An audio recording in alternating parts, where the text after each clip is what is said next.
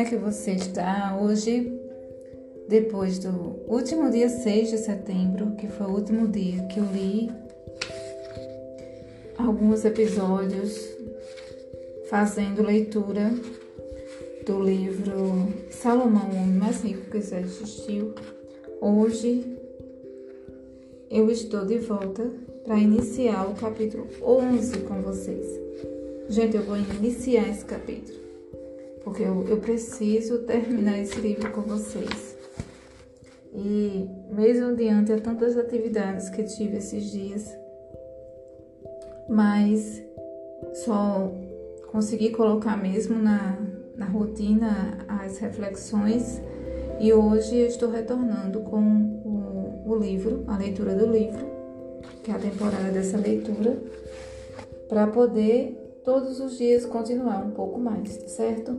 Então vamos continuar. Peço vocês um pouco de paciência. Agradeço a quem está tendo esse cuidado de todo dia escutar um pouquinho. Eu quero agradecer a você, porque eu sei como a vida é corrida, o mundo está nos bombardeando de informação, é muitas informações para uma memória só, mas que a gente possa fazer uma seleção daquilo que é bom, daquilo que é útil, daquilo que realmente nos faz crescer. Isso eu digo em relação a tudo. Tudo em todo, tudo que nos rodeia durante todo o nosso dia. Que a gente tenha visão para ver realmente o que é que nos faz crescer. Amém? Eu quero agradecer a você. Vamos lá? Hoje, iniciando a, a leitura com o capítulo 11, Superando a Força que mais destrói relacionamentos. Superando a força que mais destrói relacionamento. A ira é cruel e a raiva impetuosa. Provérbios 27, 4. Recentemente, minha comunidade ficou chocada com a notícia do assassinato de uma mulher de 23 anos. Ela estava com seu, com, em seu carro com a irmã mais velha e a filha de três anos quando o ex-namorado se aproximou. Os dois começaram a discutir e ele ficou tão furioso que sacou uma arma e a matou com um, um só tiro. Hoje de manhã li sobre um pai que se irritou tanto com, com a su, suspensão de sua filha do time de, de softball, é, da escola que pegou um taco de beisebol e espancou o técnico da equipe. Embora esses exemplos possam parecer exceções extremas, coisas semelhantes acontecem todos os dias. Expressões de raiva menos grave, mas que geram consequência desastrosa ocorre diariamente em centenas de relacionamentos. Uma jovem amiga minha, casada há apenas quatro meses, fez ao marido o que pensava ser uma pergunta inocente.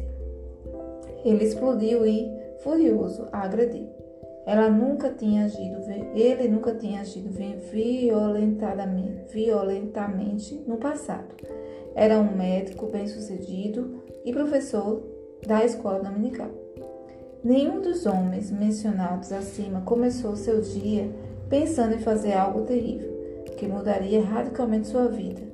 O, o ex-namorado tinha apenas planejado pedir o ex-carro que eles haviam dividido no passado.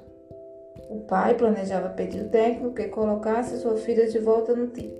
E o marido da minha jo, da, e o marido da minha jovem amiga tinha simplesmente voltado do trabalho para casa, planejando passar uma noite tranquila com a esposa. Porque milhões de pessoas tomam decisões insensatas que acabam custando a elas tudo que mais valorizam. Salomão sabia que a, sabia, sabia a resposta. Como os outros tantos de milhões, essas pessoas nunca aprenderam a lidar com a raiva como diz Salomão em Provérbios 14, 17. O homem irracível age com insensatez. Se não for tratada, a raiva pode destruir sua felicidade pessoal por certo período ou por toda a vida. Ela é capaz de acabar com relacionamentos em, em casa e no trabalho.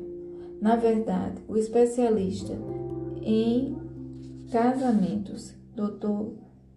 Dr. Gary Smiley, diz que a raiva é um sentimento que mais acarreta divórcios e destrói relacionamentos de todos os tipos. O poder da raiva. A ira é cruel e a raiva é impetuosa. Provérbios 27, 14. Ele está repetindo aqui. Salomão descreve o poder destrutivo da raiva como uma tempestade ou um enchente, dizendo que ela é atroz e a, dizendo que ele é atroz e arrasador. Você já foi pego desprevenido por uma tempestade? Um colega, uma colega minha foi pego desprevenido por uma tempestade. Uma colega minha foi vítima de uma chuva fortíssima. Seu carro derrapou e bateu em um muro de concreto, matando-a instantaneamente. Enchentes são mais arrasadoras. Enchentes são ainda mais arrasadoras. São capazes de destruir tudo que encontrar, que encontram pela frente, pelo caminho, estradas, pontes, prédios e vidas. Esta é a verdadeira natureza da raiva. Ela pode começar como uma chuva fina e se tornar uma tempestade violenta, como um tsunami. Aparece inesperadamente e arrasa tudo que estiver pela frente. E quando e quanto ao seu temperamento, você pode pensar que é seu apenas difícil sem dar maior importância.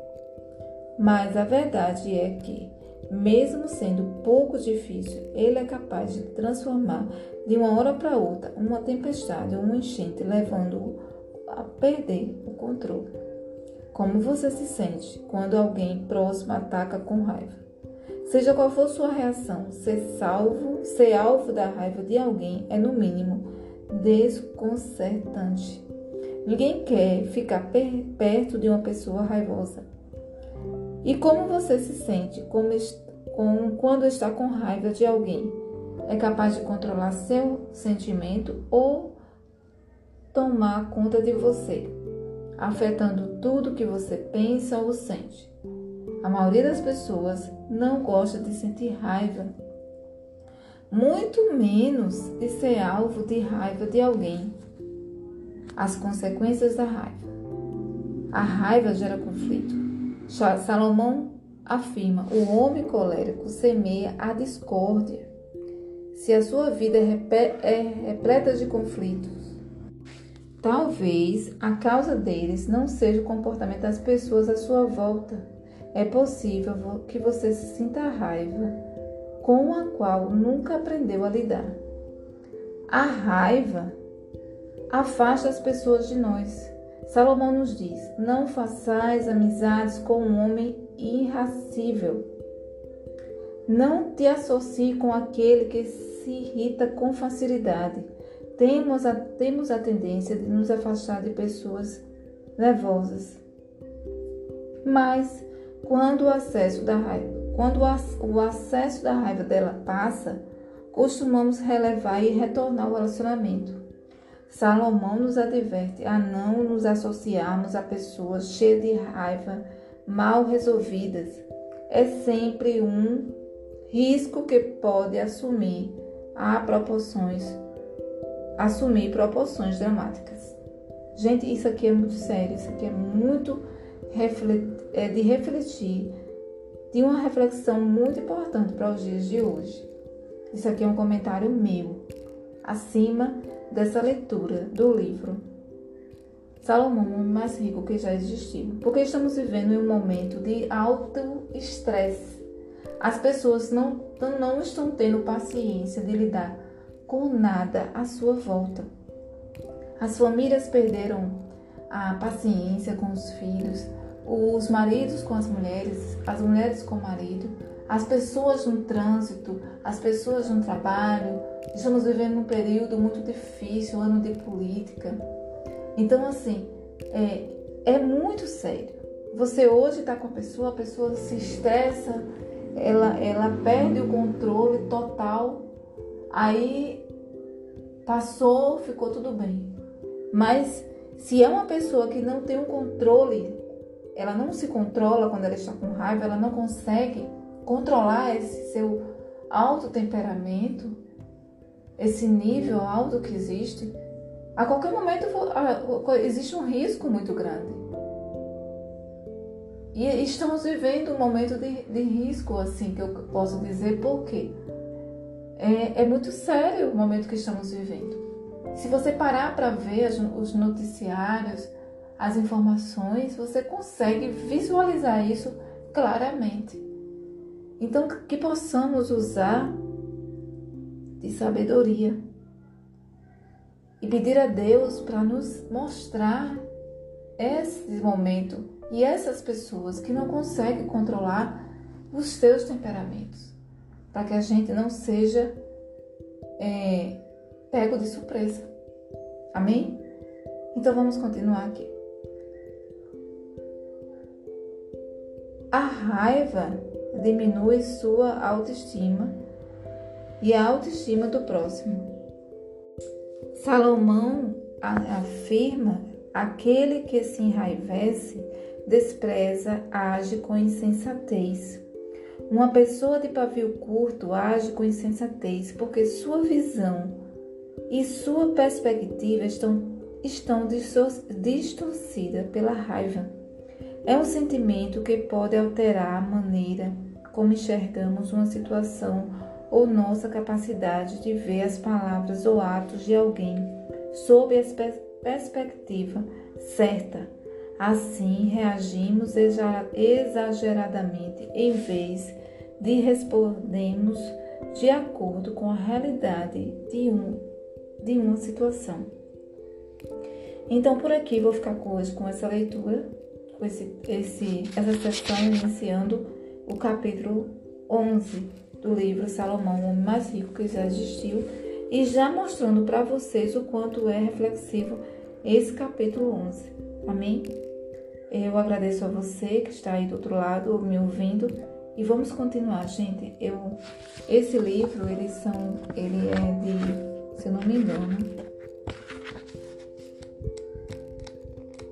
são 15 capítulos, então no 11. Já já a gente termina. Amém? Que Deus abençoe você onde você estiver. Sinta-se abençoado pela palavra do Senhor Jesus, pela bênção do Senhor. E eu digo para você: sabedoria é algo que você precisa pedir a Deus todo momento da sua vida, em qualquer situação.